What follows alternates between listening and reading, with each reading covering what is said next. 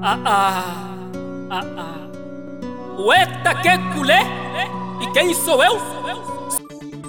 Ouça a poesia completa de Poeta que colé no final desse podcast.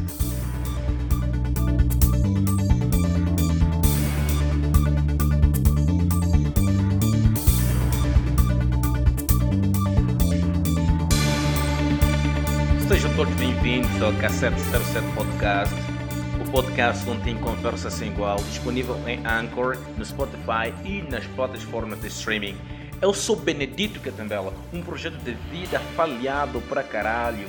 E era suposto semanalmente me juntar com uma pessoa que tem também uma vida da merda para conversar sobre assuntos que nos deixam confortáveis com a nossa própria merda. Somos todos fracassados na ciência de gestão de sentimentos e personalidades. Por conta da suposição de que teríamos convidados semanalmente para conversar, criei uma nova dinâmica onde poderei sempre trazer coisas novas. É bem difícil contar com o angolano, que não sabe o valor do compromisso, sem golpes baixos.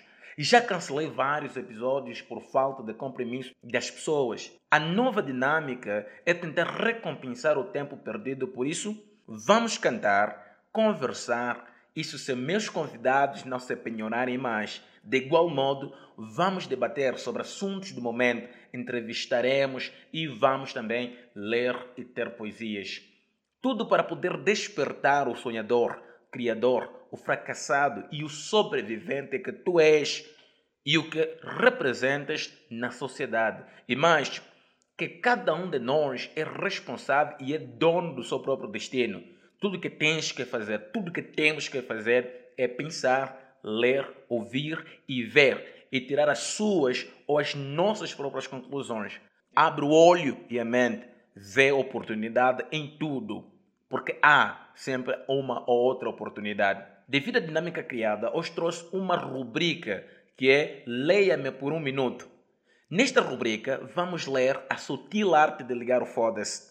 No livro A Sutil Arte de Ligar o Foda-se, encontramos a história de um homem jovem, apaixonado pela escrita. O personagem da nossa história é Charles Bukowski. Ele se identifica com qualquer homem do bairro que vivemos. Ele era alcoólatra, mulherengo, viciado em jogo, grosseiro e outros adjetivos menos agradáveis. E em seus piores dias, ele era poeta. Ele seria a última pessoa no mundo a quem você pediria conselhos ou que esperaria encontrar em um livro de autoajuda. Mas sua história é de tirar o fôlego. Ela se caracteriza com muitas histórias que você viu e vê, leu e lê. Por quê? Porque a história de Charles é o ponto de partida perfeito para as conquistas de sucesso e fama, mesmo sendo um fracassado danado. Por isso que é muito importante nós ouvirmos a história de Charles.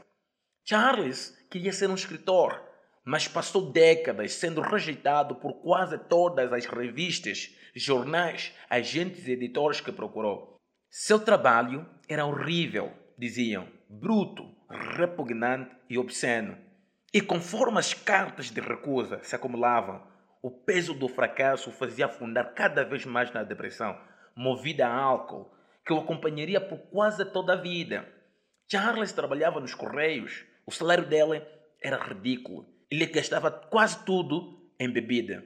O pouco que sobrava apostava em corridas de cavalo. À noite, bebia sozinho, às vezes escrevendo poemas em sua velha e surra máquina de escrever.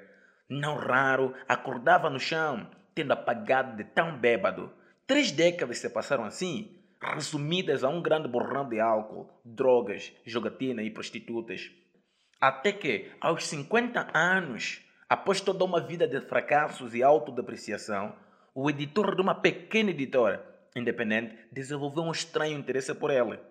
O editor não podia oferecer muito dinheiro nem prometer boas vendas, mas demonstrava uma afeição em comum por aquele bêbado imprestável e decidiu arriscar. Era a primeira chance real que Charles tinha. E como ela se deu conta, provavelmente a única. Ele respondeu ao editor: eu tenho duas opções: ficar nos Correios e enlouquecer ou dar uma de escritor e morrer de fome. E ele, por conseguinte, decidiu morrer de fome. Três semanas depois de assinar o contrato, Charles tinha o primeiro romance pronto. Chamava-se Cartas na Rua. A dedicatória foi a ninguém. Charles se tornou um escritor e poeta muito bem sucedido. Publicou seis romances e centenas de poemas, vendendo no total mais de 2 milhões de exemplares.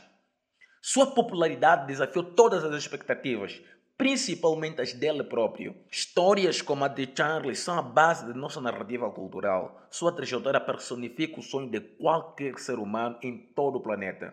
Lutar por aquilo que você quer e nunca desistir. E assim alcançar os sonhos mais loucos da vida.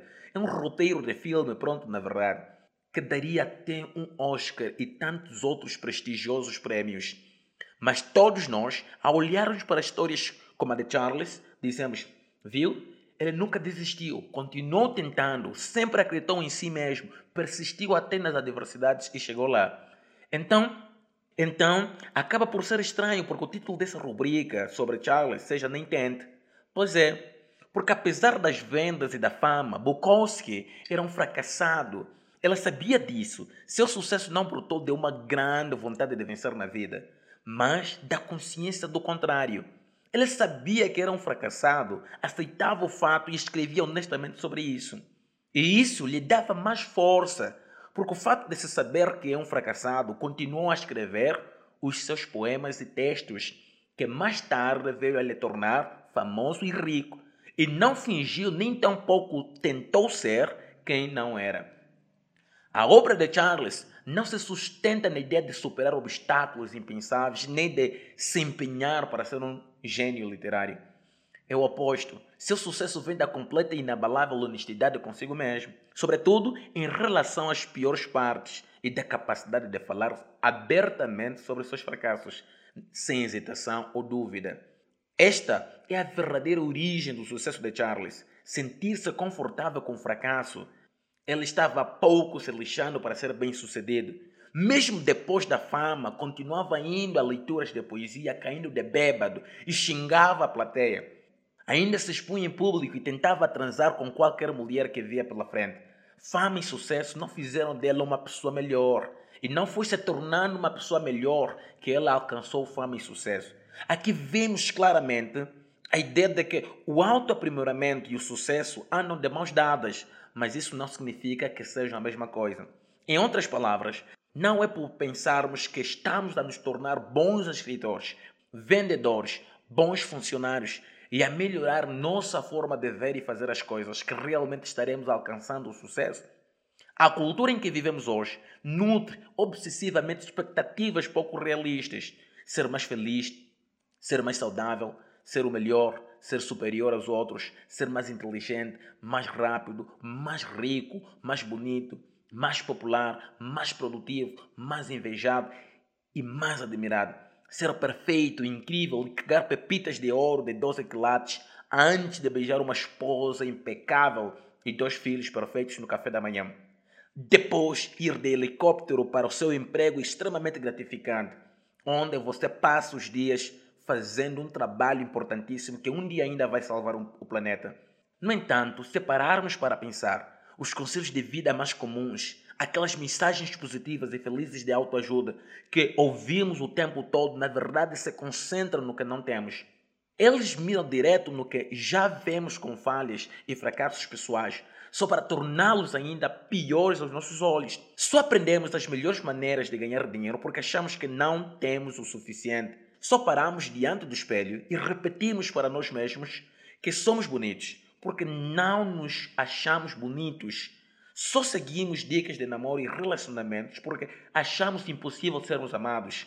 Só fazemos exercícios ridículos de visualização de sucesso porque não nos sentimos bem-sucedidos. Ironicamente, essa fixação no positivo, no que é melhor ou superior, só serve como um lembrete do que não somos, do que nos falta, do que já deveríamos ter conquistado, mas não conseguimos. Afinal de contas, nenhuma pessoa realmente é feliz sente necessidade de ficar falando que é feliz para si mesma no espelho. Ela simplesmente é. Há um ditado que diz: cão que ladra não morre. Um homem confiante não precisa provar que é confiante. Uma mulher rica não tem necessidade de convencer ninguém de que é rica. Ou você é ou não é. E se você passa o tempo todo sonhando em ser alguma coisa, está inconscientemente reforçando a mesma realidade. Você não é aquilo. Todo mundo e todos os programas de televisão e rádio querem nos convencer de que a felicidade depende de um emprego melhor, um carro mais potente, uma namorada mais bonita, uma jacuzzi, uma piscina para os filhos. O mundo não cansa de indicar um caminho para a felicidade que se resume a mais e mais e mais. Compre mais, tenha mais, faça mais, transe mais, seja mais. Somos constantemente bombardeados com a necessidade de ter tudo o tempo todo. Você precisa de uma TV nova, você precisa fazer uma viagem de férias melhor que dos seus colegas de trabalho, você precisa comprar um móvel sofisticado para a sua sala e tantos outros você precisa, você precisa, você precisa. Se nos perguntarmos por que, que as pessoas fazem isso, a resposta seria simplesmente abismal e simples. E seria porque criar necessidades é bom para os negócios. Nada contra bons negócios, mas ter necessidades demais faz mal para a sua saúde mental. Você acaba se agarrando demais ao que é artificial e falso, dedicando a vida à meta de alcançar uma miragem de felicidade e satisfação. O segredo para uma vida melhor não é precisar de mais coisas, é se importar com menos e apenas com o que é verdadeiro, imediato e importante. Essa foi a dica de hoje. Espero nos ver no próximo podcast. Compartilha com os seus amigos e familiares, porque aprender a encontrar novas soluções aos problemas que enfrentamos. Envie sua mensagem no nosso Facebook em Cassete07 ou no Instagram ben underscore. Podem também enviar músicas poesias, desta reflexão que nós vamos passar aqui no nosso podcast.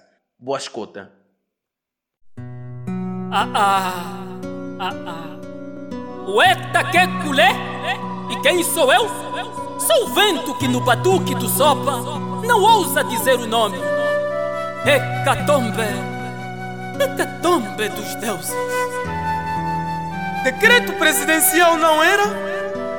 E sim, um assunto confidencial. Pois, pois tudo começara no Tribunal dos Macacos, onde muros respondiam como advogados e areias, areias como réus e testemunhas obrigadas.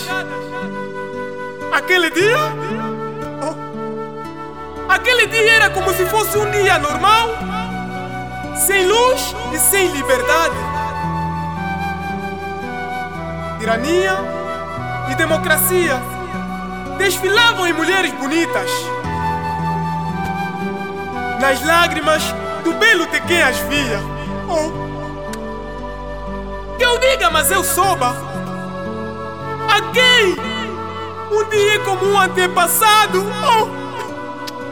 Privado, sem voz e sem arroz. Sem costumes e sem tradições. Nações enjauladas, nações enjauladas, sorrisos obesos e sufocados, olhares famintos e mendigos, mendigos repletos, repletos entoavam o Osana, Osana. Osana na pobreza. Oh. Osana na pobreza. E lá? E lá? E lá? E lá nos altos aires, lá havia, lá havia, oh. sim, e catombe dos deuses decreto presidencial não era, e sim, um assunto confidencial. Pois, pois tudo começara no Tribunal dos Macacos, onde muros respondiam como advogados e areias como réus e testemunhas obrigadas. Aquele dia era como se fosse um dia normal, sem luz, sem liberdade Tirania e democracia desfilavam mulheres bonitas. Até poeta que colé. Nas lágrimas do belo de quem as via e assistia. Sorrisos obesos, tesos e sufocados, olhares famintos e matumbos e mendigos, repletos entoavam: Osana! Osana! Osana na pobreza! Sim, esta pobreza que deles se ria, pobreza que neles via um pedaço de oportunidade para dançar sem canção, para amar sem coração, para fazer-se as mãos sem intenção e sem nação. E lá, dos altos dos ares, Alá, lá via Maomé sem Medina, Maomé sem Meca e sem África. E Jerusalém, aos profetas já não apedrejava, apedrejava os políticos, políticos sem vez e sem tetos, políticos sem assentos, sem parlamentos, políticos sem sustentos e assentos. Estes políticos Nicodemos e Simãos de Sirenes. E lá, santos passavam e repassavam abecedários ao contrário. Sim, ah, antes era assim. Bem, bem-vindos à poesia de Kekulé e de um vento que no batuque do soba não ousa dizer o nome. Se, cuidado. Minhas senhoras e meus senhores, Apertai os cintos da emoção. de, dizem os pássaros, bons poetas, Ante bons poetas! Nunca se despedem.